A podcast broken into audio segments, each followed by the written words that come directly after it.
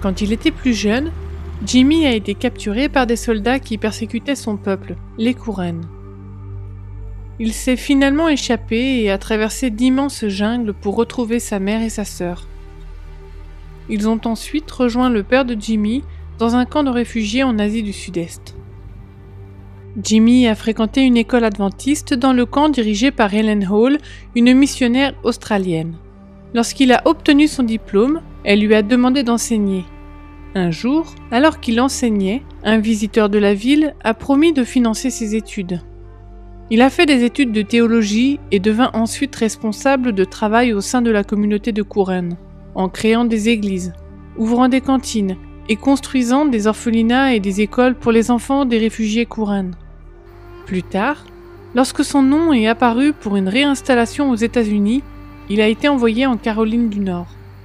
En deux ans, il avait implanté déjà trois églises couronnes et avait trouvé des familles de réfugiés couronnes adventistes dispersées dans toute l'Amérique du Nord. Il existe environ 160 000 couronnes réfugiés en Amérique. Certains sont encore en phase d'adaptation à leur nouvelle vie dans un pays étranger. D'autres ont trouvé refuge et soutien auprès des églises adventistes, tout particulièrement dans l'adoration avec d'autres couronnes émigrées. Vous savez, j'ai plus d'amis dans l'église, euh, l'église adventiste couronne. Nous parlons notre langue et nous nous comprenons mutuellement. Si vous allez dans une église adventiste de langue anglaise et que vous ne maîtrisez pas leur langue, on ne peut se comprendre l'un l'autre. Il est pour moi capital de louer Dieu et d'adorer dans ma langue maternelle, parce que je peux comprendre la prédication ou partager l'évangile si c'est dans ma propre langue. C'est important parce que vous faites connaissance avec les membres d'église et le pasteur. Si nous pouvons communiquer directement les uns avec les autres, c'est mieux. Parce que s'ils ont besoin d'aide, ils doivent aller voir l'interprète et celui-ci doit à nouveau faire la traduction au pasteur. Pour les problèmes personnels, nous ne voulons pas passer par un intermédiaire pour lui en parler d'abord.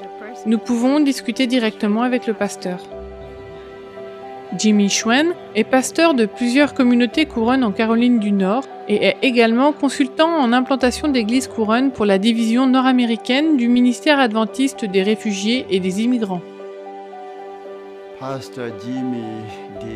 Pasteur Jimmy a fait beaucoup pour le peuple Karen. Premièrement, il est euh, le premier à avoir organisé les membres éparpillés aux États-Unis.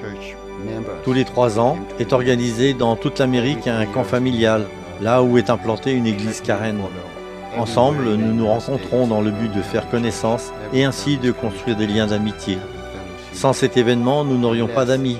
Nous resterions simplement chacun dans l'état où nous habitons et ne nous connaîtrions pas les uns les autres. Et c'est aussi l'occasion de permettre aux jeunes d'y venir et de mieux servir dans l'Église. Ce que je préfère, c'est d'être ensemble, c'est d'adorer ensemble, de chanter ensemble. Nous aimons la façon dont les Kouren font ça, parce que vous savez, ça sonne si bien quand ils chantent. Ça sonne si bien. Vous savez que c'est Jésus qui leur a donné leur voix. Les adventistes couronnes de toute l'Amérique du Nord ont demandé au pasteur Jimmy de les guider et de les diriger car beaucoup ne parlent pas encore couramment l'anglais. Le pasteur Jimmy est en train d'implanter des églises parmi les couronnes à travers ce territoire. Ce trimestre, une partie de la 13e offrande du sabbat soutiendra le ministère des réfugiés et des immigrants dans toute la division nord-américaine. Elle donnera l'occasion à d'autres groupes comme celui-ci de se réunir. Elle leur fournira également des bourses pour qu'ils puissent recevoir une éducation adventiste de qualité. Veuillez prier pour les groupes comme celui-ci. Priez pour qu'ils trouvent du réconfort en Jésus dans la phase d'adaptation de la vie dans un nouveau pays.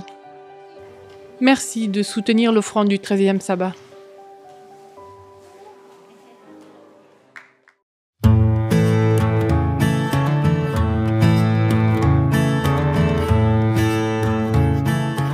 Mon nom est Hannah.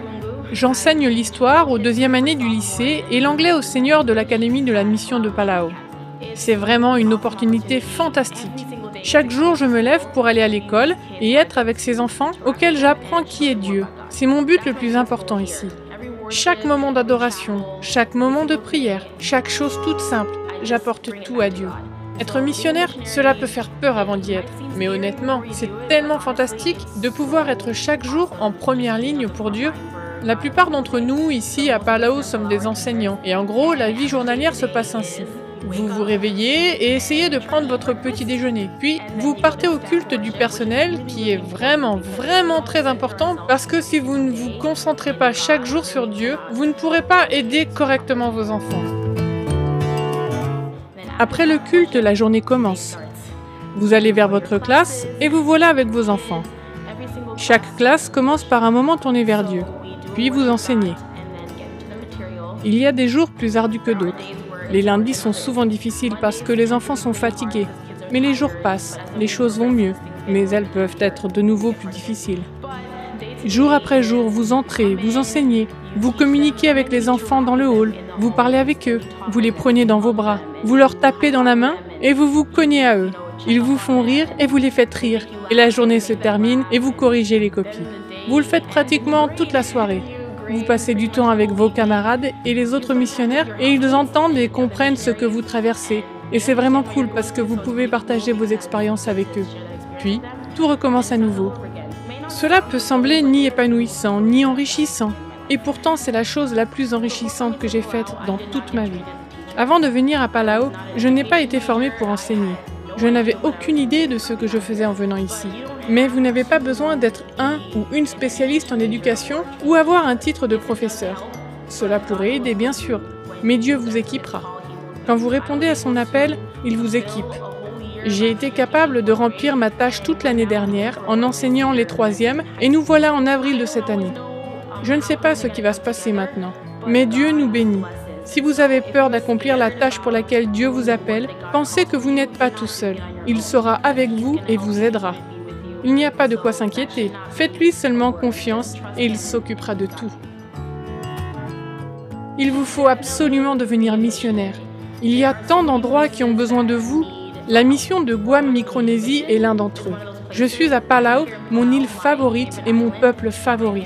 Mais où que Dieu choisisse de vous envoyer, devenez missionnaire. Chaque année, des écoles comme l'Académie de Palau comptent largement sur des volontaires tels que Anna pour enseigner aux futures générations de responsables. Beaucoup de volontaires viennent de très loin et d'avoir un lieu de vie confortable crée une grande différence. En ce moment, les volontaires vivent à 20 minutes de l'école. Ils prennent le bus chaque matin et chaque soir. Les nouveaux logements qui seront bâtis sur le campus augmenteront la productivité du personnel, mais plus important encore, les enseignants auront plus de temps à passer avec les étudiants. Une partie des offrandes du 13e sabbat de ce trimestre aidera à construire des logements pour l'équipe qui travaille à l'Académie de la mission de Palau. Merci de soutenir l'éducation adventiste sur cette île du Pacifique en apportant vos offrandes. Et merci pour votre généreuse contribution au profit des missions.